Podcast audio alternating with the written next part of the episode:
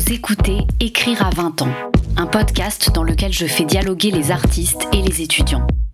Je m'appelle Lorraine Malka, je suis autrice, journaliste indépendante, passionnée par les premiers élans de la création. Chaque mois, je m'entoure de jeunes écrivains en devenir, étudiants en master d'écriture créative, pour interroger des artistes qu'on aime et parler avec eux de ce qu'ils étaient à 20 ans, ce qu'ils vivaient, ressentaient, griffonnaient dans leur carnet. Réalisé en partenariat avec l'Université d'Aix-Marseille, ce podcast est produit par Ground Control. Impossible de vivre normalement. J'ai volé le sourire de la Joconde et je crois que plus rien ne sera jamais comme avant. Elle s'est envolée la colombe. Bonjour à toutes et à tous, bienvenue dans le premier épisode de ce podcast Écrire à 20 ans. Le concept est simple, on reçoit un invité, toujours un ou une artiste qu'on aime, on parle de sa jeunesse, de son enfance, ses premiers pas dans la création, on lui demande de nous raconter ce grand terrain de jeu et d'expérience qu'on appelle l'adolescence, qui ne rime pas si souvent avec insouciance, et on reçoit à ses côtés des étudiants de l'université d'Aix-Marseille. Je ne dis pas tout, vous allez comprendre les règles au fil de l'émission. Aujourd'hui, on a avec nous Guillaume Tranchant, alias Gringe, qui, au milieu d'une carrière de plus en plus impressionnante dans le rap et dans le cinéma, vient tout juste, surprise, de sortir son premier roman. Bonjour Gringe. Salut.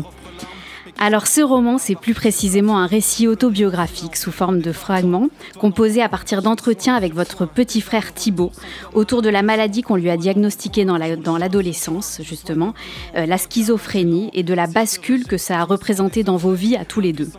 C'est un livre qui éclaire sur cette maladie très méconnue, qui déconstruit les clichés sur la schizophrénie sans jamais verser dans le clinique. C'est surtout un récit intime qui fait vibrer les voix dans tous les sens du terme.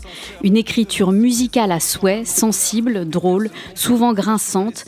Un roman dans lequel vous n'avez pas peur de faire grimacer vos démons intérieurs et où vous vous donnez quelques, gifles euh, à vous-même au passage. Bizarrement, alors que ça raconte une expérience d'une grande singularité, on vibre avec vous comme les cordes d'un instrument, on rit, on pleure, on se reconnaît. Ce livre porte le très beau titre Ensemble on aboie en silence. Il est coédité par Harper et Vagram le 9 septembre prochain. Et on enregistre cette émission quelques jours avant la sortie du livre. Gringe, comment vous vous sentez à l'approche de ce grand jour? Comment je me sens? Ben, Quand j'entends des. Euh, quand, quand, vous posez un regard aussi bienveillant sur ce livre, je, peux me sentir qu'à l'aise et. Euh, et, euh, rassuré. Après, je je mesure pas vraiment le, trop ce que ce qui se passe. Enfin, je veux dire les enjeux. On en parlait un petit peu euh, avant l'antenne. Je, je, comprends pas trop. Enfin, je j'ai juste hâte en fait qu'il soit lâché dans la nature et que les gens euh, se, le passent de, de, de, main en main, de main en main. Et, voilà, et d'avoir les premiers retours de, de lecture de, des lecteurs, des lectrices, et de savoir ce qu'ils en ont pensé. Mais je, je me sens plutôt, euh, plutôt serein dans la mesure où je pense que j'ai jamais pris autant de plaisir à, à, travailler sur un projet jusqu'ici. Même la musique. Même la musique. La musique, ça a toujours été vachement plus difficile à décoffrer pour moi. Euh, mais il y, y, a un élément en fait dont je prends conscience maintenant que je, je commence à peine à le digérer en fait ce livre. Euh, c'est que je me suis beaucoup plus décentré sur ce projet que j'ai pu le que sur les autres où c'était très autobiographique avec les casseurs, très euh, très introspectif sur Enfant Lune. Et, euh, les casseurs flotteurs, donc le groupe que vous aviez avec, euh, avec Orelsan. Ouais. Il y a toujours un peu de, tu vois, il y, a toujours un peu quelque chose. enfin, je me revis force fatalement. Je, mes, mes, mes, mes jeunes années, mais l'adolescence. je nous revis moi et mon frère, je nous, je nous raconte, donc je me replonge dans tout ça. Mais c'est surtout sur lui que je mets le focus, et sur l'environnement dans lequel on s'est construit, sur le, l'environnement familial, hein, sur ce que je pense avoir saisi de la schizophrénie, de cette pathologie très, très, très opaque et encore assez mystérieuse. Euh, voilà, donc je me suis un peu foutu la paix sur ce projet. C'est aussi pour ça, je pense que ça m'a fait du bien de, de, travailler là-dessus. Vous l'avez bien vécu, contrairement à ce que vous dites souvent sur, en tout cas, je sais que l'album euh, euh, Enfant Lune a été assez difficile, douloureux. Un accouchement long et pénible, ouais. Ce livre-là a été plus écrit dans le plaisir et dans ah le ouais, complètement. Alors que je l'ai, pourtant, je l'ai fait dans un, un délai imparti beaucoup plus court que, que sur un album. Enfin, les, les enjeux, les impératifs qu'on s'était fixés était, euh, était plus ambitieux quoi, en termes de temps, d'urgence, euh, mais j'ai été hyper bien accompagné. Et je, je big up tout de suite Marie-Eugène, une de mes éditrices qui se trouve à mes côtés. Qui est dans le studio avec qui nous. Qui m'a accompagné merveilleusement tout au long de, du, du, processus d'écriture. mais ouais, ouais, j'ai pris un plaisir parce que moi, à brasser les mêmes choses et, et puis je pense que le, la liberté d'expression qu'offre, euh, l'espace d'expression en tout cas qu'offre un, un, bouquin, un récit, tellement plus vaste que, sur des morceaux qui durent 3-4 minutes. J'ai plus le temps d'aborder les choses en profondeur ou de les contourner euh, à ma guise et, euh, et d'y revenir quand j'ai envie de, rentrer au cœur du sujet. Il y, y, a des thématiques que j'aurais jamais pu aborder en chanson. Quoi. En introduction de l'émission, on a entendu le début euh, de, du morceau Scanner, qui est le morceau dans lequel vous, vous parlez pour la première fois de la maladie de votre frère.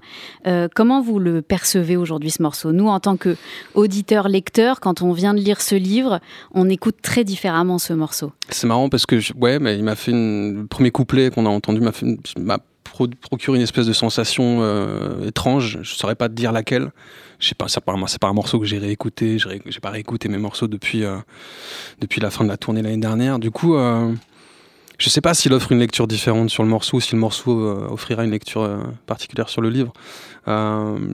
Ils s'enrichissent l'un l'autre en tout cas. Ouais, peut-être, certainement. Ils sont liés. Et ce morceau, c'est aussi l'un des titres de votre premier album solo, L'Enfant Lune, sorti en 2018, qui s'ouvre avec ce son. Je crois que je suis l'incarnation même du mot galérer. J'ai passé la moitié de ma vie à errer, à tourner en rond, à revivre un jour sans fin. En décalage permanent comme les aiguilles d'une montre mal réglée.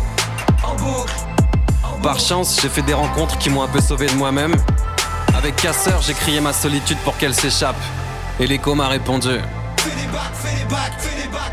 Depuis, je rêve un tout petit peu moins quand je Ce sont ces mémos qui expliquent bien l'image euh, enfant lune et, euh, et, qui expliquent euh, de façon générale l'idée de l'album, l'histoire de l'album. Quel genre d'enfant lune vous étiez, Gringe?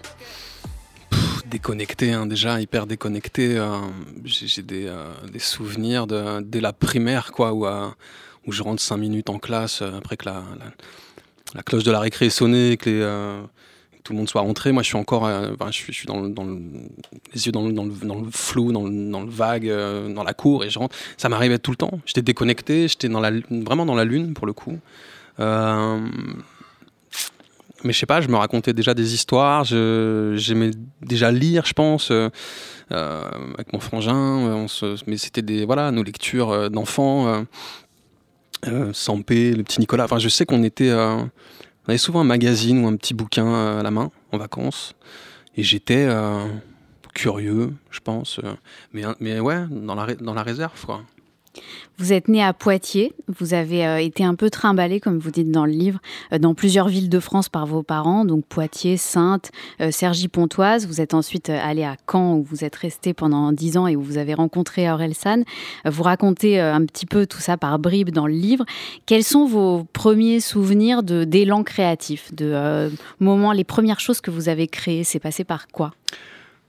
C'est passé par quoi? Je pense que par des épisodes euh, assez ridicules, euh, des, des, vinyles que je, je à mes parents et que je fous sur ma. J'avais une mini chaîne et je m'amuse à scratcher. Je pensais que c'était ça.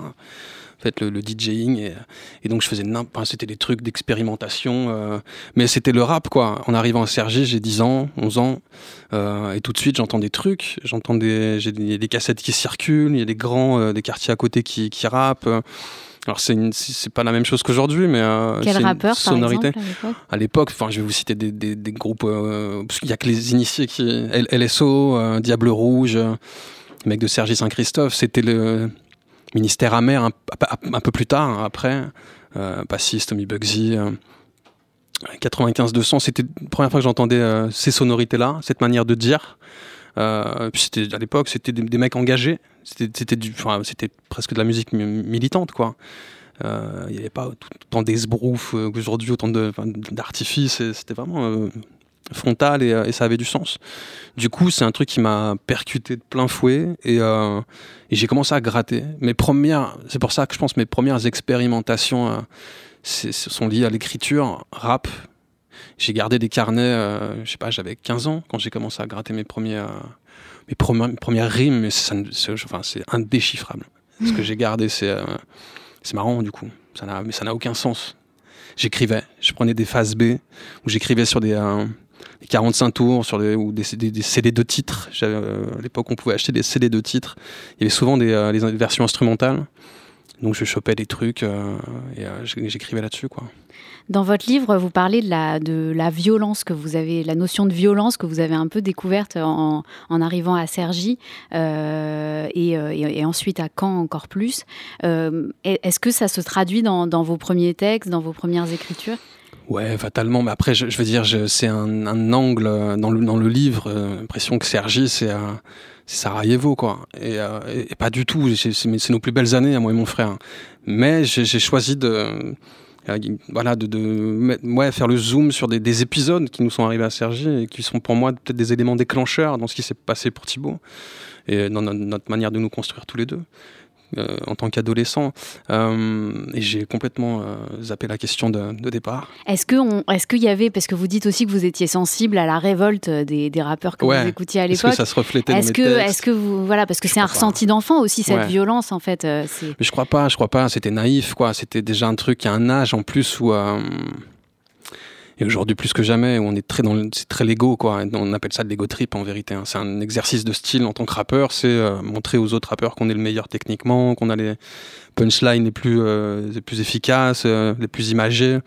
Donc je pense qu'il y avait un truc un peu comme ça. Et je pense, mais même si mes groupes de référence étaient certainement à l'époque, ouais, Ministère amer, comme je le disais, ou NTM, je savais pas écrire. J'étais pas suffisamment construit moi pour construire des rimes euh, consciente entre guillemets ou en tout cas euh, je sais pas trop ce que je racontais. Certainement moi, je, devais m'idéaliser ou me transcender euh, un peu grâce à ça, quoi, m'inventer un, double. Mais comme on fait tous quand on commence à écrire, qu'on se, on se fantasme un peu, quoi. Vous en parlez pas vraiment dans le livre, mais vos parents, je crois, étaient aussi vraiment en lien avec le monde de, de, de la culture, plutôt côté comédie, c'est ça? Plutôt, euh, euh, ils étaient plutôt acteurs théâtre. Ouais, ouais, les deux. Les deux. Ouais. Euh, et ça, est-ce que ça, est-ce qu'ils vous ont transmis quelque chose? Est-ce que, est-ce que le rap est venu d'eux, par exemple? Est-ce que c'est eux qui vous ont Non, mais je pense que c'est un, un, un, tout, quoi, un univers dans lequel j'ai baigné, une espèce de richesse culturelle, de, de, de brassage en tout cas. mais ça m'a jamais attiré. Par exemple, ils ont fait du théâtre très longtemps avant que j'arrive je pense que euh, voilà, je pense qu'ils sont vite, euh, ils sont vite redevenus ce que je disais pragmatique euh, quand quand tu arrivais. Il, fallait remplir le frigo. Ils, vivaient chichement. C'était deux théâtreux qui étaient sur les routes avec leurs copains de troupe. Mais moi, j'ai grandi quand même en voyant pas mal ma mère sur scène. parce qu'elle elle travaillait déjà à l'époque, elle, elle, avait intégré une troupe professionnelle et euh, donc euh, de temps en temps on la rejoignait, que je me rappelle avec mon père, j'étais vraiment petit, il y a des photos, y a des... et j'ai des souvenirs dans les arènes de Sainte, jouer euh, pièce de Macbeth, c'était assez fou parce que ma mère était une vraie comédienne de théâtre du coup et je pense qu'elle elle avait euh, de l'avenir euh, euh, en tant que comédienne. Et mon père, il, bah, il est parti dans des trucs en coulisses, quoi. Il s'est mis à travailler en coulisses, il a commencé dans des MJC, il a fini sa carrière en dirigeant une, scène nationale à 7. Et, et entre-temps, il y a eu plein d'étapes. Quand on vit à Cergy, mon père travaille à Conflans-Sainte-Honorine dans un théâtre à côté. Et toutes les semaines, tous les week-ends, j'y suis. Donc je suis, je grandis dans, dans un, un lieu de spectacle vivant, je suis derrière les rideaux, j'observe les artistes, je les observe se changer, je les observe parler, enfin je les observe quoi tout le temps en permanence et, euh, j'ai la chance de, euh, bah, de pouvoir euh, mater Raymond DeVos sur, un côté de la scène ou Guy, Bedos, enfin j'en ai, je les ai tous vus en fait, les, des humoristes et des, et, et, des comédiens de théâtre qui jouaient du classique. Je, garde une espèce de souvenir vraiment très privilégié de tout ça. Et je pense que c'est ce qui constitue une, une partie de ce que je suis devenu, genre mon ADN d'artiste, quoi. Euh, euh, D'autant que vous êtes aussi euh, devenu comédien, et d'ailleurs, à un moment dans le livre, vous décrivez un peu le, le fait que vos parents aient un regard peut-être un peu dur vis-à-vis de votre jeu d'acteur. toujours, mais j'adore en rajouter. ma mère peut être un peu comme ça, mais parce que là, d'un coup, je pense que c'est son bagage de, de comédienne qui elle me dit, euh, je pense qu'elle me dit, tu as du potentiel, euh, maintenant il faut que tu l'exploites. Il ne suffit pas d'y aller à l'intuition et, à, et arriver les mains vides, euh, tu vas le faire juste au naturel. voilà, elle, me dit, elle m'a dit que ça se travaillait, et elle m'a conseillé de, le faire, de le travailler. mais il n'y a pas de. Enfin voilà, il n'y a jamais de, de, regard dépréciateur de, de, son, de son côté ou de. Ils sont plutôt fiers, je pense, de m'avoir vu au ciné. Non, mais on sent que vous le prenez pas comme ça. D'ailleurs, sur le moment, vous dites bon, je vais me remettre à écrire de toute façon. Ouais, ouais, ça m'amuse. Euh, pour rester sur les thématiques un peu enfance, adolescence, euh, comment ça se passait avec les filles euh, quand vous étiez ado, gamin Vous dites dans le livre que c'est votre frère qui a plus de succès que vous. Oui, il a été beaucoup plus précoce que moi en tout quand on est ado et qu'on euh, qu'on enfonce les, interdits, qu'on court vers les interdits, Thibaut il a été vachement plus précoce que moi avec les filles, avec les euh, toutes les expériences, je pense. Euh, on, cherche à, tester nos limites, quoi. les premières fois où on, boit, enfin les premières cuites, les premières fois où on tire sur des joints, les, premières bagarres, les, les, premières, ouais, les premières, les premières amoureuses. Je pense que j'étais vraiment très très très timide euh, avec les filles. J'étais déjà, enfin, j'avais déjà dans des bandes de potes. On était très nombreux à Sergi et, euh, je crois que c'était le, moi, ça a été le foot très longtemps et les copains quoi. En vérité, c'était, on était en meute quoi tout le temps et on a grandi comme des, comme une, comme une fratrie quoi. J'étais avec 15, 20, 20 petits mecs et on grandissait tous ensemble. Euh, mais Thibaut, il était, je sais pas, il avait une espèce de facilité à être lui-même avec tout le monde, quoi. Fille, garçon, adulte, euh, il était, euh, touchant, quoi. Il n'y avait pas de filtre. Il n'y avait pas de filtre. Vous voyez pas le danger, vous voyez pas les. Euh, et je pense que du coup, il en devenait, il en devenait, ouais, il en devenait touchant, quoi. Il en devenait séduisant, et, et puis il était, il était aussi plus fonceur, quoi. Et, plus curieux avec les filles. je sais pas, les premières chéries qui la ramenaient à la maison, quoi. Il était petit. C'était rigolo. Parce que moi, c'est un truc que je me, je me permettais pas de faire, ou même même quand j'avais seulement des copines, et pas des petites copines, je n'osais pas euh, en parler ou les ramener, ou c'était la honte devant les potes. Euh. Euh. et pourtant, vous êtes quand même le, grand frère protecteur dès le début. Vous, vous racontez ça, c'est très touchant, la relation que vous avez eue avec lui, où, vous avez eu des périodes de distance, mais des périodes de, fusion, enfin de proximité très forte en fait, enfin une proximité tout, tout, le temps, j'ai l'impression. Et, et, vous étiez toujours avec ce sentiment de devoir le protéger. Ouais. Ouais, ouais, petit, euh, ça, me paraissait être une, évidence. Euh, c'est comme ça qu'on avait été aussi éduqués, je pense. C'est un truc que les parents ont dû nous transmettre, euh, c'est un truc de famille et qu'on observait certainement chez les amis aussi. mais enfant, ouais, je protégeais énormément mon frère, un peu trop, je pense que je le couvais même. Et, euh, et, on avait une relation. Jusqu'à être menaçant parfois, puisque vous racontez ah ouais, ouais, une complètement. Scène où... ouais, je pense que n'importe quel grand frère ou grande sœur, on a tous. Un... Ouais, bah après moi c'était un petit peu, c'était parfois excessif. Moi je faisais carrément des rondes euh, dans sa cour, quoi. Je prenais un bâton et j'allais, euh, j'ai cherché le, détecter le, danger potentiel, c'était n'importe quoi. Euh, mais bon, ça c'est les trucs que, que je faisais gamin. Euh, et à l'adolescence, c'est Sergi en fait. C'est l'environnement dans lequel on, atterrit. Je me dis, voilà, il va falloir que je sois vraiment pour le coup euh, vigilant. Parce que ça pouvait partir en couille, et c'est ce qui se passait. Puis Thibaut, il était, encore une fois, il était sans filtre, quoi. Donc quand il se bagarrait au collège, il y avait des, et quand on se bagarrait au collège, il y avait des rondes, et ça devenait péplomesque tout de suite, quoi. Et vous, vous étiez bagarreur? Pas du tout. Euh, par contre, je, le défendais. Euh, mais j'étais pas bagarreur. Moi, c'était le, les mots.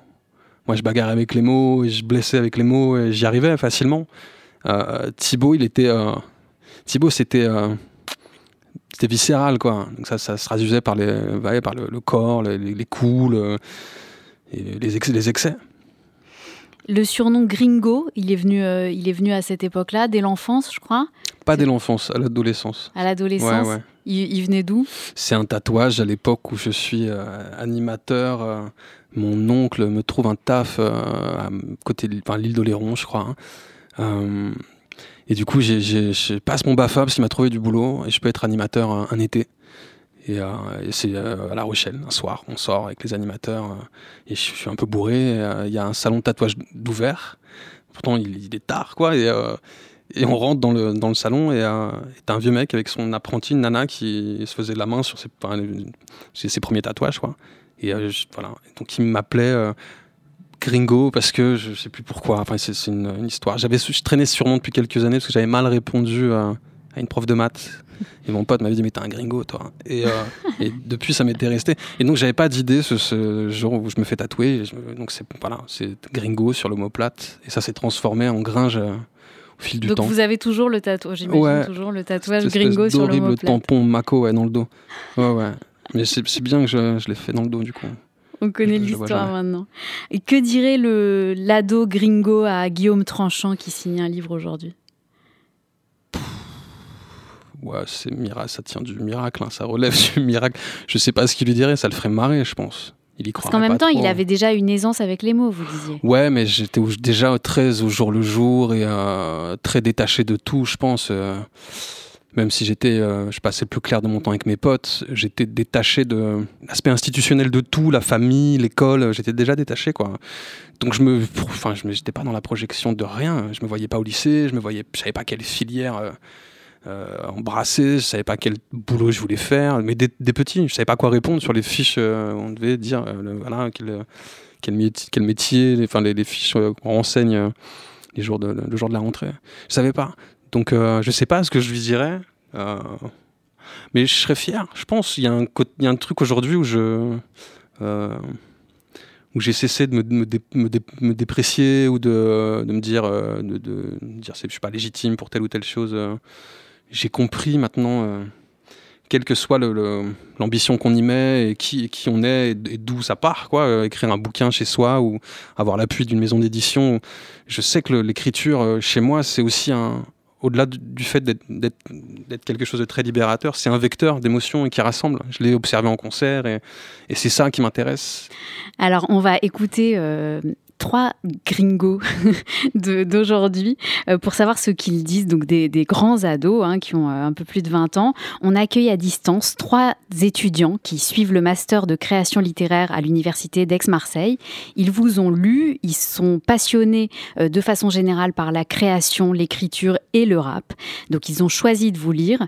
Moi, j'avais demandé un étudiant, ils ont décidé de, se mettre à trois. J'avais demandé cinq minutes de reportage, ils, ils en ont fait 13. Donc, pour vous dire que on est plutôt dans le débordement de, de générosité et d'envie. Euh, ils s'appellent Zoé, Martin et Sylvain. Et donc, ils vous ont préparé, Gringe, un reportage radiophonique confectionné entièrement par eux. Je précise deux choses avant qu'on les écoute. Euh, D'abord, pour les auditeurs, je précise que l'introduction de ce reportage est un clin d'œil inspiré des premières pages du livre de Gringe. Donc, vous comprendrez en lisant le livre. Et deuxième chose à savoir, euh, plus pour euh, nous, à garder en tête, c'est un portrait qui est très dense, très fouillé. Donc je demande une concentration absolue pour nos petits cerveaux lents de 30-40 ans pendant les 13 minutes qui viennent.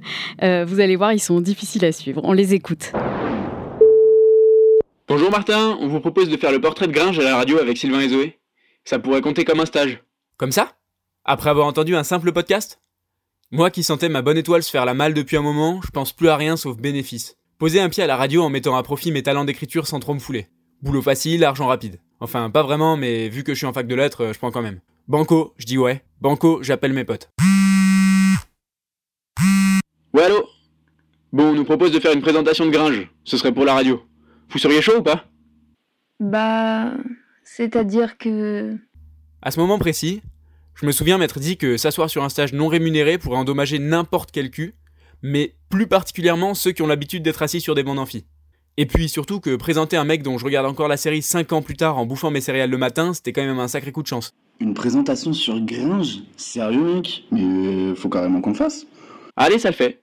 Et puis maintenant, on arrête de le plagier, on se penche dessus. En lisant le bouquin, premier choc. J'apprends que le mec a 40 ans.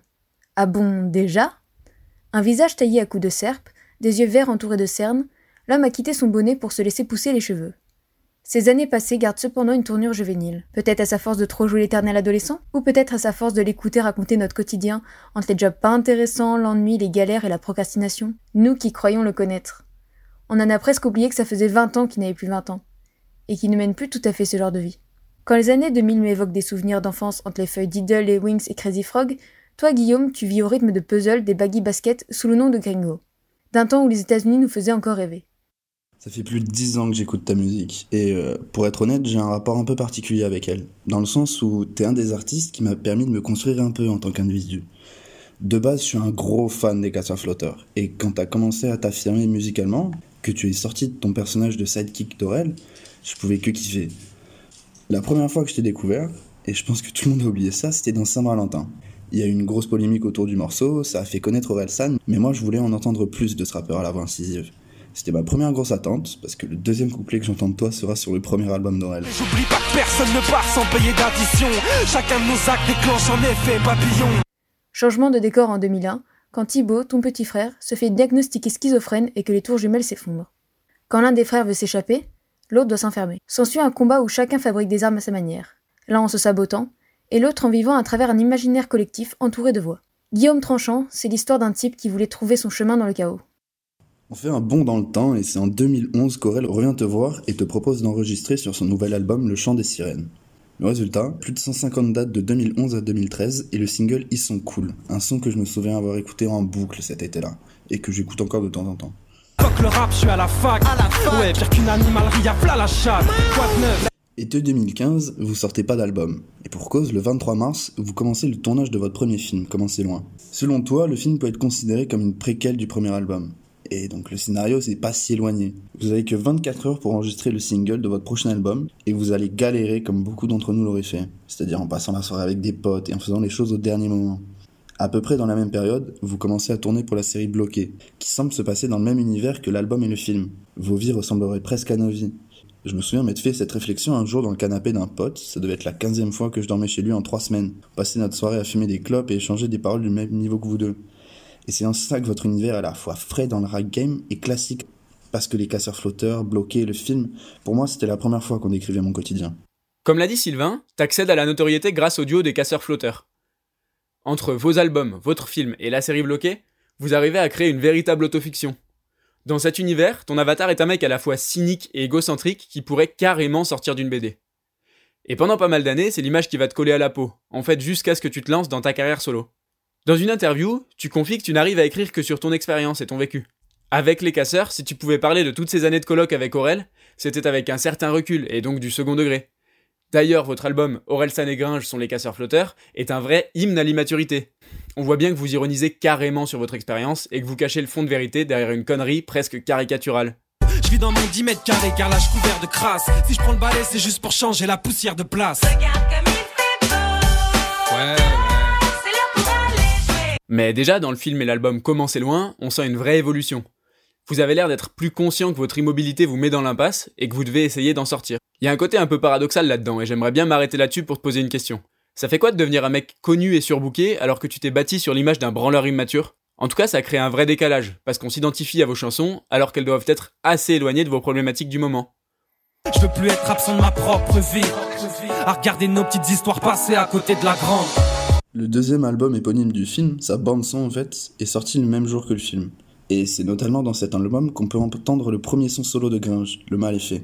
J'ai toujours trouvé que le son dénotait un peu dans l'ambiance très déconne entre amis des casseurs flotteurs, mais surtout enfin un son solo quoi. Et si je devais jouer carte sur table, j'arriverais même pas à faire le tri. Seuls les mecs bienveillants le savent, les belles paroles n'engagent pas seulement celles qui les reçoivent. Je me devais de caler cette phrase parce que j'ai toujours trouvé incroyable et criante de vérité. Si tu mens à quelqu'un, t'as intérêt à agir en conséquence, parce que plus le mensonge est gros, et plus la vérité lui fera mal. Alors autant pas mentir du tout. Et c'est en regardant de plus près, à travers les rôles au cinéma que tu choisis consciemment ou inconsciemment, que je fais une petite découverte. À mon sens, le thème commun à tous tes projets et celui qui te ressemble le plus est la loyauté. L'envie d'aider son prochain. Avoir un rôle de pilier, de second couteau sur lequel on peut compter. Un appui indéfectible. Est-ce une déformation personnelle et en quelque sorte une rédemption? Comme s'il était salvateur de jouer pour faire naître l'espoir et l'envie de se battre, tout en aidant les autres pour s'en sortir. En purgeant ses peines dans tous les sens du terme. Tu accompagnes des personnes dans un processus de création d'identité, pas toujours joyeuse mais nécessaire. En étant père lorsque tu as souffert des absences du tien, grand frère protecteur quand tu ne pouvais rien faire pour ton frangin, et un ami fidèle n'ayant jamais dérogé à la règle. Comme si l'histoire pointait parfois le bout de son nez, et que jusque-là, le vrai passé était trop douloureux pour être montré. Quand tu souffres en silence du syndrome de l'imposteur complémenté par celui du survivant, c'est Gringe qui va au front. Doté d'un grand appétit, il dévore ton vide intérieur pour libérer votre douleur. C'est alors qu'on vous conjugue au singulier, Guillaume et Gringe. Le vilain petit canard qui voulait le rester. Une éternelle course-poursuite entre un homme et ses démons pour gagner la liberté, mais paradoxalement qui se sent seul sang. Comme on te l'a déjà reproché dans la morale. Tes mauvaises habitudes sont presque une fierté. Tes défauts sont devenus ta personnalité. Et comme tu l'as rappelé dans des histoires à raconter. Tellement de fois j'ai chéri mes démons pour qu'ils reviennent à m'esquinter sans m'interroger sur la vie que je mène. Sans savoir qu'au fond, le combat auquel tu te livres reste au cœur de ton histoire. La résilience, c'est ça dont il s'agit vraiment. Et quand tu sors ton album solo Enfant Lune en 2018, on mesure la différence entre ce qu'on connaît de toi et ta face cachée. Réputé comme cuirassé, tu nous dévoiles ta sensibilité. Tu te livres, de manière beaucoup plus intimiste en fait, en nous laissant un accès direct à tes démons. J'ai passé la moitié de ma vie à errer, à tourner en rond, à revivre un jour sans fin. En décalage permanent comme les aiguilles d'une montre mal réglée. Ton album, il était inespéré. Aussi inespéré qu'un album de Succomblas, mais c'est une autre histoire. Vraiment, je l'attendais pas du tout. Et ça a été d'autant plus une grande surprise pour moi. Ça évoque des termes personnels qu'on sent qu'ils te tiennent à cœur. Impossible de pas noter ta voix tremblante à la première écoute de Scanner. Et en même temps, on comprend pourquoi. Dans une interview, tu racontes que la première fois que tu l'as chanté en studio, tu t'es effondré en larmes. Et pour reprendre tes mots, Martin, c'est plus qu'un accès direct à ses démons. Le gars s'est trépané pour te laisser voir ses pensées. Gringe laisse peu à peu la place à Guillaume Tranchant, le gars qui consulte la psy et pas seulement parce qu'elle est canon, celui qui a souffert d'être abandonné par son père et qui pourtant calque son comportement avec les femmes sur le sien, et celui dont le petit frère Thibaut a développé une schizophrénie après avoir pris le cachet de trop dans une soirée barcelonaise. Verdict est tombé, t'entends des voix, tu parles seul, ton cerveau sature et tu t'isoles pendant des mois. Puis ça fait maintenant 15 piges que ça dure. Ta plume solo offre une complexité dont ton personnage de Gringe était exempt chez les casseurs-flotteurs. Une mélancolie aussi. Ton album est presque cathartique. Tu te livres, t'exposes tes parts d'ombre. On écoute tes regrets, comme si leur partage te permettait d'apprendre à mieux vivre avec. Si je te rejette, c'est que je me sens désœuvré. L'impuissance me pousse à mettre des œillères. Réaction de lâche, je suis désolé. Tu puisses à peine compter sur ton seul frère. Le terme de catharsis pour parler de son album est ultra pertinent, parce que c'est vraiment ça en fait, une catharsis dans le sens de la purgation des passions. En partageant tout, en jetant ta douleur et tes doutes à la face du monde, t'arriveras peut-être à t'en défaire.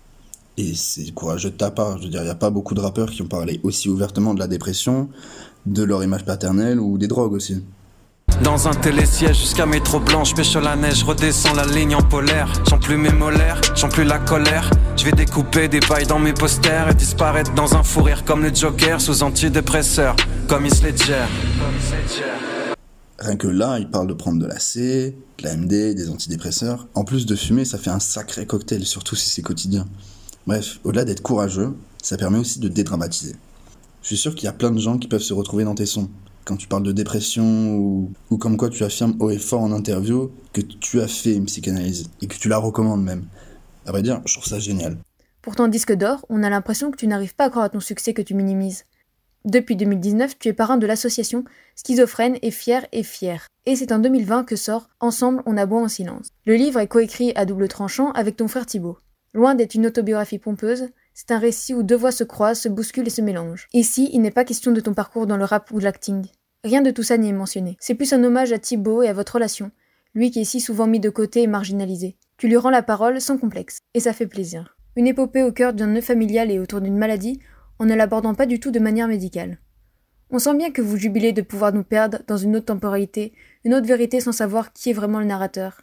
Est-ce pour mieux nous immerger dans le monde parallèle de ton frère? En lisant ça, comment ne pas penser à mon frère? Sur un autre continent, loin de ma réalité et moi de la sienne, en plus d'avoir grandi en décalage. On a le même sang, mais c'est pas pour autant qu'on se pas pour autant qu'on s'entend pas, pour autant qu'on avance dans le même pas pour autant, pas pour autant qu'on s'aime pas. Dans une ère où on voit la productivité et le travail comme facteur de bonheur à coup de routine gagnante, de réussite, d'LC et de self-empowerment, le contraste est vite fait.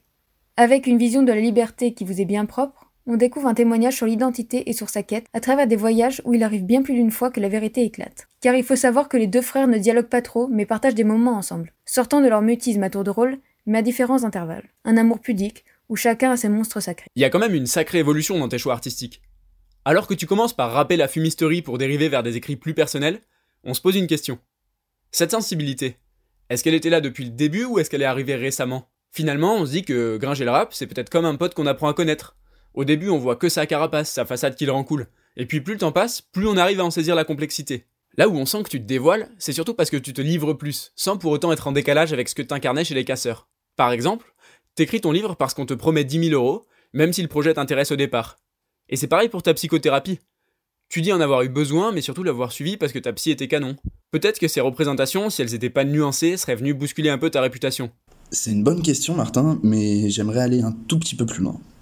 Quand on rapproche deux phrases dans des morceaux différents, Constance, c'est mon talon d'Achille. Toutes mes relations sont fragiles. dans pièces détachées et euh, Ce qui fait un homme, c'est sa conscience. Ce qui fait sa valeur, c'est sa constance. dans Karma, Tu vois que Gringe n'avait pas beaucoup d'estime de lui-même, selon ce qu'il dit. Et c'est peut-être aussi pour ça qu'il cherche à penser le moins possible à ses problèmes. C'est peut-être aller trop loin, mais ça, couplé au cynisme dont tu parles, Martin, que personne ne sache à quel point ça compte pour lui d'écrire son livre, ou à quel point il est dépressif. Si j'avais une question à lui poser, ça serait est-ce que ça a été utile? Est-ce que ça a permis d'arrêter ce mode de vie dépeint dans l'album et dans le livre? Est-ce que ça a été utile de créer sa solitude tout seul cette fois-ci? Est-ce qu'accoucher de cet album a permis de passer à autre chose? À Ensemble, on aboie en silence, je répondrais plutôt Ensemble, on s'aime en silence. Pour finir, comme tu as cité Jyoti Krishnamurti dès la première page de ton livre, j'avais envie de t'en partager une autre du même auteur. Pour la plupart, la liberté est un idéal, quelque chose de très lointain que l'on ne peut pas atteindre. D'autres affirment que pour être libre, on doit être discipliné. Mais la liberté n'est pas au bout du chemin, elle est dès le premier pas. Alors, Gringe, faut-il essayer de soigner ses passions ou de se soigner par elles Alors, Martin, Zoé et Sylvain sont à distance par téléphone avec nous. Euh, ils étaient très contents de vous parler directement. Gringe, est-ce que vous nous entendez? Oui, allô? Vous êtes avec nous? Ouais. Alors, Gringe est ici entend. avec moi. Euh, est-ce que, Gringe, vous voulez euh, d'abord leur dire un mot? Euh, ouais, non mais merci pour ce. À la fois, je pense pour l'énergie que vous y avez mis et, euh, et pour ce que ça dit, je pense que je suis, très touché euh, par le, ce portrait que vous dépeignez et je le trouve, enfin, je, me reconnais un peu partout. C'est fin, c'est très bien observé. L'impression de, sortir d'une séance avec ma psy et ça me manquait donc merci pour ça, merci pour cette piqûre de rappel. Voilà, c'était le petit moment Mireille Dumas. euh, euh, c'était très très agréable et, et per- dérangeant par moment mais euh, bravo pour ça vraiment bravo Oh, merci. merci, hein, ça fait plaisir. C'était vraiment sympa à faire quand même. Je pense que c'était une vraie chance. Bah, on peut te, te remercier, Lorraine, parce que, parce que je pense qu'il y a trois mois, on s'attendait pas à ça. Puis non, bah, ça nous a tous fait très plaisir. Enfin, pouvoir travailler sur euh, quelqu'un qu'on écoute, euh, je pense, un petit peu tous, bah, c'était une chance géniale. t'es C'est gentil une chance géniale. un plaisir partagé vraiment Est-ce que vous voulez ajouter quelque chose, poser une question, une dernière question à Gringe? De toute façon, les questions que vous posez pendant le reportage, je vais les lui poser juste Ah, après.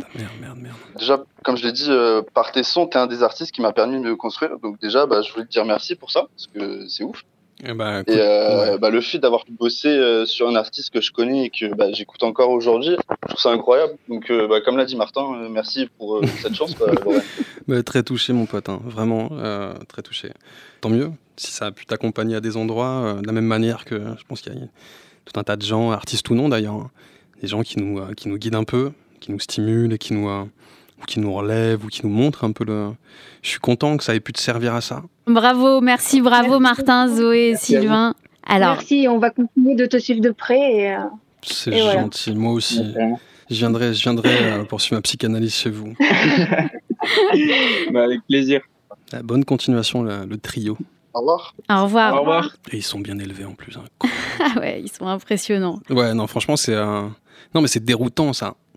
C'est un, c'est pas simple en fait à entendre parce que c'est tellement euh, finement observé à des, des moments. C'est des trucs peut-être que euh, il y, a- il y a- il y a des endroits, enfin, j'ai pas envie que ça sache ou j'ai pas envie de. Puis en fait, ils mettent, bah, ils mettent le doigt dessus, quoi.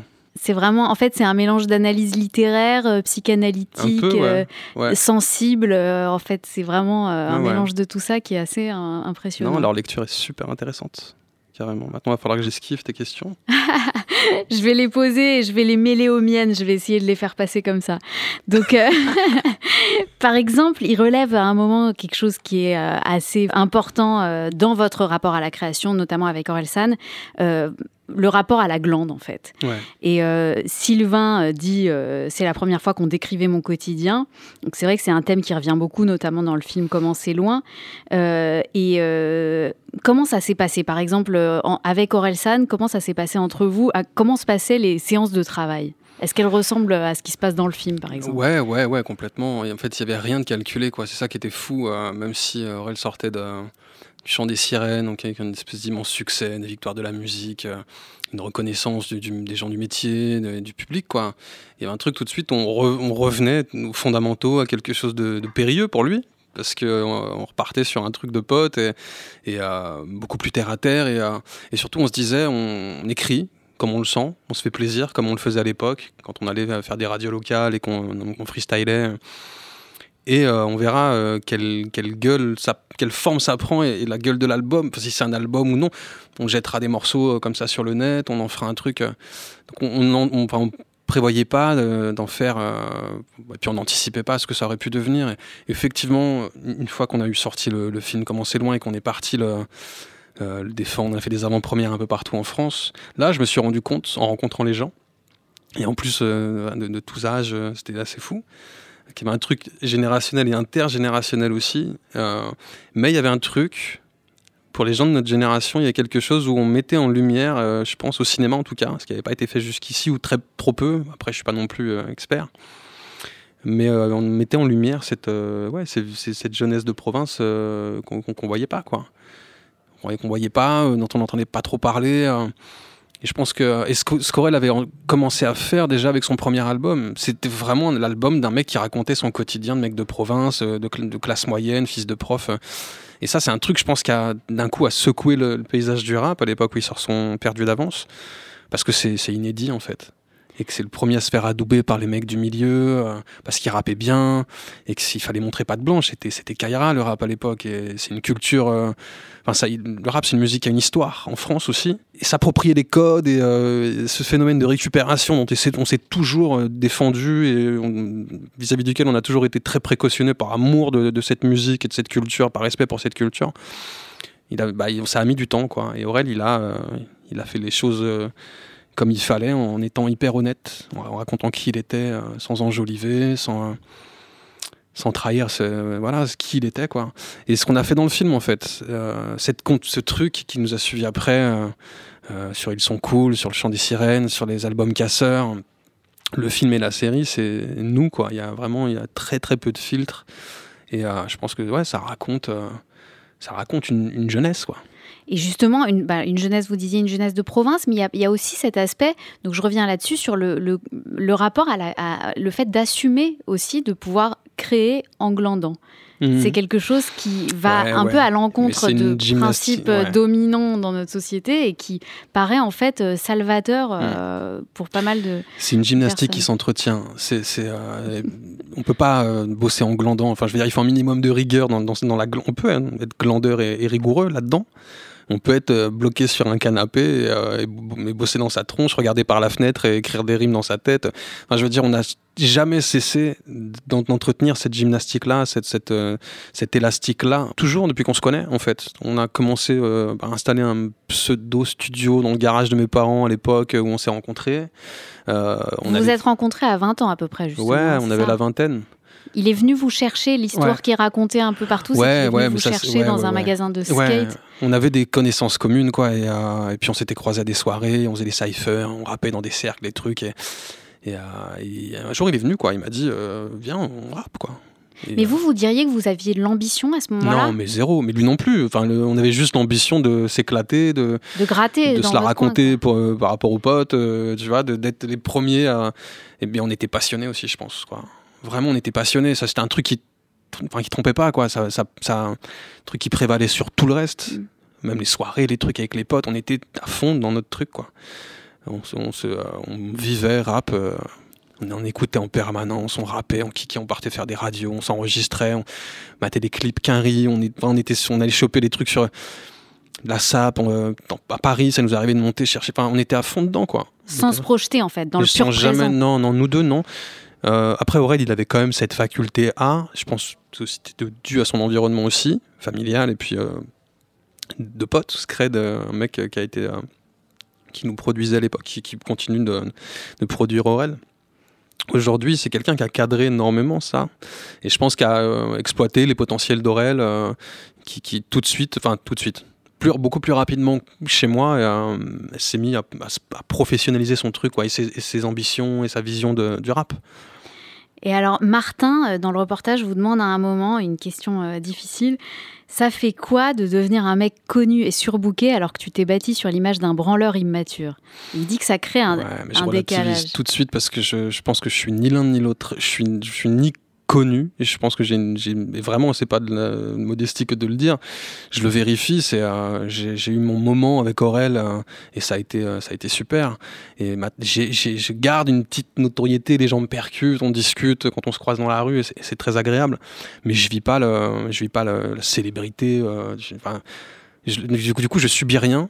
Donc par rapport à, qu'est-ce qu'il dit d'autre, Martin? Il dit. Il dit alors que tu t'es bâti sur l'image d'un branleur immature et après il dit que ça crée peut-être un décalage entre euh, les préoccupations que, qu'il pense avoir en commun avec vous en, Hmm. en- en vous lisant, en vous écoutant euh, et, euh, et en fait celles que vous avez vraiment Ouais, aujourd'hui qui sont plus... Mais ça crée moins un décalage chez, eux que, euh, que, que chez, que chez nous, que chez moi en tout cas. Euh, moi, il a fallu que je transite de, l'univers des casseurs à Enfant Lune. Et d'un coup, il y a un fossé qui sépare les deux. Et je pense que là, je là, c'est, je peux perdre quelques. je peux perdre des gens qui m'ont découvert avec casseurs, qui peuvent ne pas comprendre pourquoi d'un coup. euh, je redeviens sérieux, mélancolique. pourquoi je me fous à poil sur des morceaux complè- complètement Pourquoi j'aborde des sujets un peu tabous dans le rap Alors qu'on a, euh, on a fait 4-5 ans à ouais, euh, parler d'un mode de vie qui était révolu déjà à l'époque, mais, de peu, de très peu. Donc on c'était tout frais encore pour nous. On a étiré, le, on a étiré cette période le plus longtemps possible. Ils, ils le disent aussi, puisqu'à un moment, ils font référence à Le mal est fait, euh, Ouais. en disant que ça détonne un peu par rapport au reste de l'album. Et alors, je, je crois qu'on présente souvent ce, ce, ce- cette- ce titre comme, un, comme le premier solo, euh, comme votre premier Ouais. solo, alors qu'avant, euh, dix ans plus tôt, vous avez fait quand même Ouais, des ouais, solos euh, pour des- euh, ouais. euh, Original Bomb Attack. Original bombe attaque, eh, cringe, ok.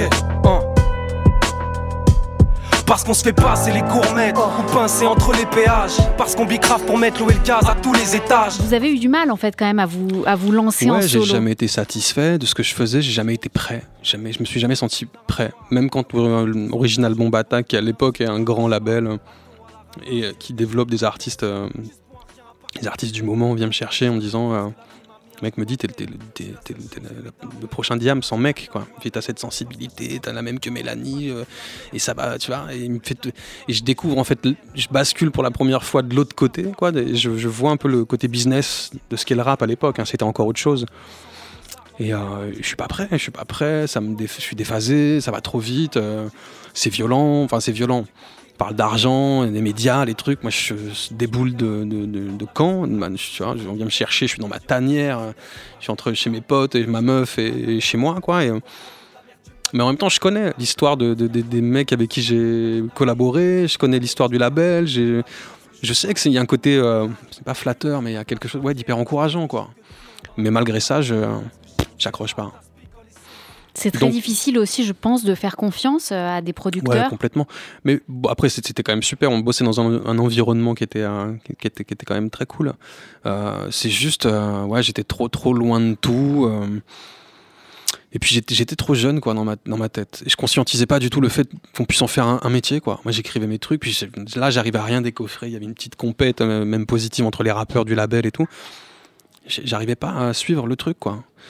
Donc c'est des textes, c'est des amorces de trucs euh, un peu naïfs de l'époque. euh, je même, je, prends, je, je sais pas rapper quoi, c'est-à-dire que j'ai peu d'expérience en, en studio, en cabine. Où je prends des respirations, ça s'entend, je, m'étouffe, euh, je suis complètement flippé quoi.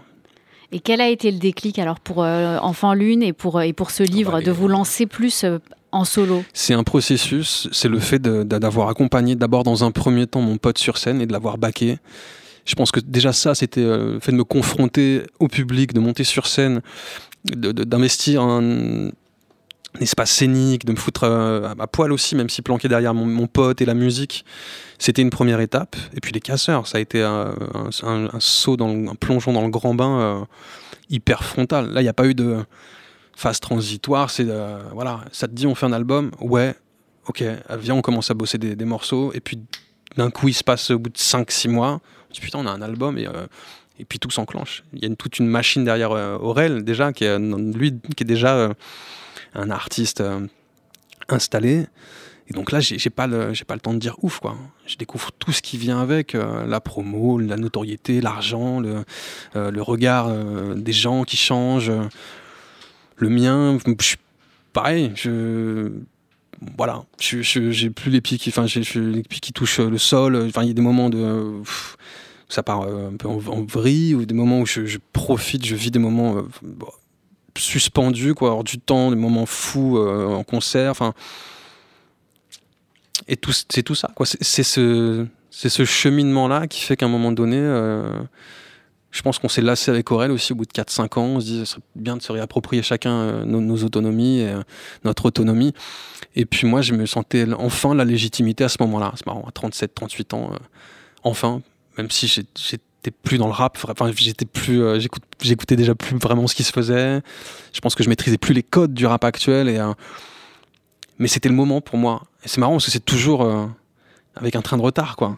Et même là, 38 ans, je mon premier album et je me sens légitime pour le faire. Et je pense que j'ai besoin de le faire, même si euh, je sais pas ce que ça va donner, même si je le fais euh, et qu'à l'arrivée, une espèce de laboratoire euh, un peu bizarre. euh, Il fallait que je le fasse là, quoi. Alors, pour, rester juste sur le vertige du succès euh, quelques secondes, euh, il y a quand même un aspect dans le livre qui s'ajoute à, tout ça, enfin que vous racontez dans le livre, qui est aussi le, décalage que vous vivez par rapport à, ce que traverse votre famille, votre frère, et qui fait que votre, vos succès, euh, vous vous sentez obligé de les vivre dans une forme d'amnésie où il faut pas que vous en preniez trop conscience parce que euh, ça va trop vous éloigner de Mais votre ça, c'est un truc, je pense qu'il faut le vivre pour le comprendre. quoi. C'est c'est du jour au lendemain, quand on chope une petite image publique et que, que les gens se mettent à vous reconnaître, euh, il y a un truc, chez moi en tout cas, c'est ce qui s'est passé. quoi. C'est pas seulement le regard de la famille, des, des proches et tout, c'est la- c'est le regard des potes aussi. C'est les potes, c'est- les gens avec qui je vis à l'époque, moi, depuis des années, avant la musique. Et quand je vois les- d'un coup, euh, euh, chez certains, les intérêts prennent le, pas sur les principes, euh, et que je deviens cette espèce de, ouais, de, pour la famille, de euh, faire valoir. au nez, à la barbe de mon frère, ça c'est un élément quoi, mais c'est d'un tout qui me qui, me- qui me plaisait pas déjà. Puis c'était puis voilà le fait de, il y a un truc à un moment où on s'oublie aussi quand on est en permanence exposé, on s'abandonne, on oublie un peu qui on qui qui on est. L'ego euh, prend prend le dessus et euh, et moi, je, je, je pense qu'il y a des moments où j'ai pas, j'ai pas géré, quoi. J'étais maladroit, j'étais euh, plus qu'était maladroit d'ailleurs. J'ai fait de la merde, j'ai dit des conneries, j'ai fait des conneries, j'ai, euh, je me suis un peu paumé là-dedans. euh, Il y, a- il du bon et du mauvais, quoi. Mais par rapport au regard, et euh, très compliqué d'appréhender ça. Il faut toujours des potes autour pour nous rassurer, pour nous dire, ok, nous, voilà, on n'a pas des, potes qui bougent pas, quoi, qui restent euh, constants là-dedans et qui sont juste heureux en fait de ce qui nous arrive. Mais c'est, euh, je pense que ça, c'est, voilà, c'est euh, pour n'importe qui, n'importe qui qui a connu ça, c'est ce qui arrive quoi, fatalement. Des potes ou euh, de bons lecteurs, euh, auditeurs comme Zoé qui analyse euh, entre, vos, entre vos lignes, entre vos morceaux, entre vos rôles au cinéma, qui a un thème commun, qui est la loyauté, l'envie d'être un pilier, elle dit, un appui indéfectible pour votre prochain. Elle remarque ça euh, sous-jacent Ouais. comme ça dans, dans toutes vos créations. Qu'est-ce que vous dites de Bah cette analyse Je suis un sidekick, ouais, fidèle et loyal. Et je, je pense que je suis quelqu'un de très solitaire depuis toujours et très casanier, mais que mes potes se sont toujours, euh, bah, toujours euh, ma, porte leur est toujours restée ouverte, et ils le savent.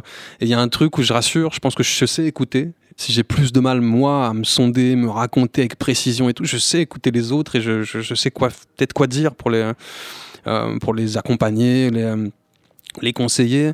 Du coup, il y a ce truc qui revient peut-être un peu tout le temps, ouais, y compris dans mes rôles au cinéma.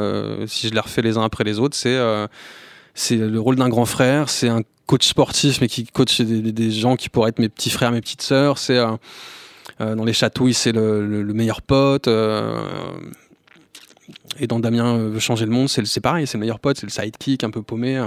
Il y a toujours ça qui revient. Je pense que c'est marrant. hein. Enfin, je veux dire, j'ai refusé quelques rôles qui étaient trop loin de moi, je pense, et que je suis, avec, avec, recul, je suis allé vers ceux qui me parlaient, quoi, que je, pense qui me ressemblaient le plus. Bien vu Zoé. Ouais, à fond. En tout cas, dans le livre, vous, vous, vous dites quelque chose de très beau, c'est que euh, l'empathie, c'était pas quelque chose qui vous était naturel et que c'est un, un chemin que vous avez fait pour, euh, pour vous ouvrir à, votre, à, à ce petit frère euh, si, si singulier. Ouais. Pour euh, conclure cette émission autour de, de, de la jeunesse, de l'adolescence, qu'est-ce qui est, qu'est-ce que vous gardez de votre adolescence, de vos 20 ans et qu'est-ce qui a changé? Qu'est-ce que vous gardez de commun avec l'adolescent que vous étiez? Cette notion qu'il existe une, une, une, jeunesse pour chaque époque de la vie et que euh, finalement, je, si je vieillis euh, physiquement, ça, c'est terrible hein, pour certains autour de moi, mais parce que je, c'est une constante ça. Par contre, chez moi, je, je, je, je suis resté bloqué, je crois, à 30 piges. Enfin, je vieillis, enfin, je, j'ai pas les mêmes, j'aspire pas à, construire. je pense que je garde une, une, certaine forme de candeur de cette époque, ou en tout cas de pas forcément de candeur parce que j'en ai conscience, mais d'illusion de, pouvoir figer le temps et de, de continuer de, de, vivre au jour le jour. Quoi. On termine avec la question philo de Zoé. Faut-il essayer de soigner ses passions ou de se soigner par elles ouais, Sacré Zoé. vous cringe, vous avez deux minutes. Non, mais c'est Bukowski. Je vais, je vais laisser. La, en plus, je vais, je vais, euh, je pense que je vais mal le citer, qui disait euh, trouve ce que t'aimes et laisse-le te consumer, je crois. Voilà. Bien fait pour hein, ta gueule. Bien envoyé. Alors pour finir, juste, euh, j'ai euh, moi aussi ma petite interprétation de de ce livre en ayant parcouru un peu euh, tout, toutes vos créations, votre, œuvre euh, à plusieurs, à solo, vos morceaux, euh, vos films. J'ai l'impression que vous êtes constamment à la recherche d'un équilibre entre votre côté solitaire, introspectif, mélancolique et la possibilité plus solaire d'échanger en groupe, de faire des battles créatifs à, plusieurs et de construire comme ça en ping-pong. Et ce livre m'apparaît en tout cas comme un moment de grâce qui réunit euh, toutes vos contradictions, votre fa façon à la fois de vous concentrer sur votre flow très particulier et très reconnaissable dans ce livre, tout en restant dans une écoute, une attention quasi obsessionnelle à l'autre, et j'ai même envie de dire à la musique de l'autre, parce que ce mélange d'attention à soi-même et à l'autre est très euh, est quelque chose qui est euh, obligatoire en, en musique. Et donc, en l'occurrence, ici, l'autre, c'est votre frère. C'est un, vraiment un livre magnifique, et on termine ce podcast Écrire à 20 ans avec un cadeau que vous nous offrez. Ensemble, on aboie en silence sort le 9 septembre, et le même jour sort le livre audio qui se rattache au livre, dans lequel vous avez fait une sorte de, de BO, euh, déjà une lecture de votre livre avec la voix de, rappelez-moi son Rod nom. Qui prend la voix de votre petit frère. Et vous nous offrez en exclusivité pour notre podcast le morceau que vous avez écrit qui est inédit et qui s'appelle Ensemble on aboie en silence, comme Juste le livre. On aboie en silence. On aboie en silence, Ouais, d'accord. ouais. Merci Gringe. Merci de m'avoir reçu. Bravo, on écoute le morceau. Une prière vers le ciel, plaie sur laquelle je verse le sel. Full feuille, une tête brûlée, il ira se brûler les ailes. Rien peut nous perturber. Ce soir, la nuit est belle. Gratter un tour gratuit, rester des sales mômes toute la vie. Juste une autre façon de la voir, parle pas de mauvaise éducation. C'était backward sur nos parties de foot au City Stade la nuit. Tard le soir sur le parvis, on se repère au bruit du ballon. On défie le daron, l'ambiance est paramilitaire. Et puis on effrite le marron, ça sent la paraffine cet hiver. Et quand je me noie dans mes larmes, que je mords le fruit du démon, c'est encore toi mon frère qui me ramasse à la petite cuillère. On se fout de la mise en page, ensemble on vit dans la marge. Et si les faux nous taxent de faux, dis-moi au fond, qu'est-ce qu'ils en savent? Celui qui t'a mis en cage, je vais lui faire vivre un enfer. Je ne connais rien de plus grand qu'être ton grand frère. Laisse-moi te protéger du monde qui t'entoure. J'aimerais tant combler ce vide immense. Comment faire taire ce bruit qui ressort? Quand c'est le bordel que t'abat en silence. Y'a ta tête qui frappe comme un tambour. Mes journées qui se changent en nuit blanche. Comment faire taire ce bruit qui ressort Quand c'est le bordel, on abat en silence. On abat en silence. Les jeux d'enfants sous la pluie disparaissent en un tour de magie. T'as beau avoir de la barbe, tu restes mon petit frère pour laver. Et quand l'orage éclate et qu'on se retrouve à court d'abri, on aboie en silence dans nos voyages au bout de la nuit. Au bout de la nuit, j'écoute tes histoires fantastiques. Ça comble un vide en moi. Toi, t'as plus de vie qu'un chat. La plupart des gens l'ignorent. Faut-il en payer le prix fort? Pour toi, j'irai briser la chaîne du franc en Antarctique. Et si nos deux cerveaux sont bons pour un lavage rapide, maintenant je sais que cette vie ne sera pas un voyage à vide. Pour te dire comme je t'admire, tu sais, j'ai pas des tonnes de mots. Juste m'asseoir en silence à tes côtés au bord de l'eau. Laisse-moi te protéger du monde qui t'entoure. J'aimerais tant combler ce vide immense. Comment faire taire ce bruit qui ressort Quand c'est le bordel que t'abat en silence. Y'a ta tête qui frappe comme un tambour. Mes journées qui se changent en nuit blanche. Comment faire taire ce bruit qui ressort Quand c'est le bordel, on abat en silence.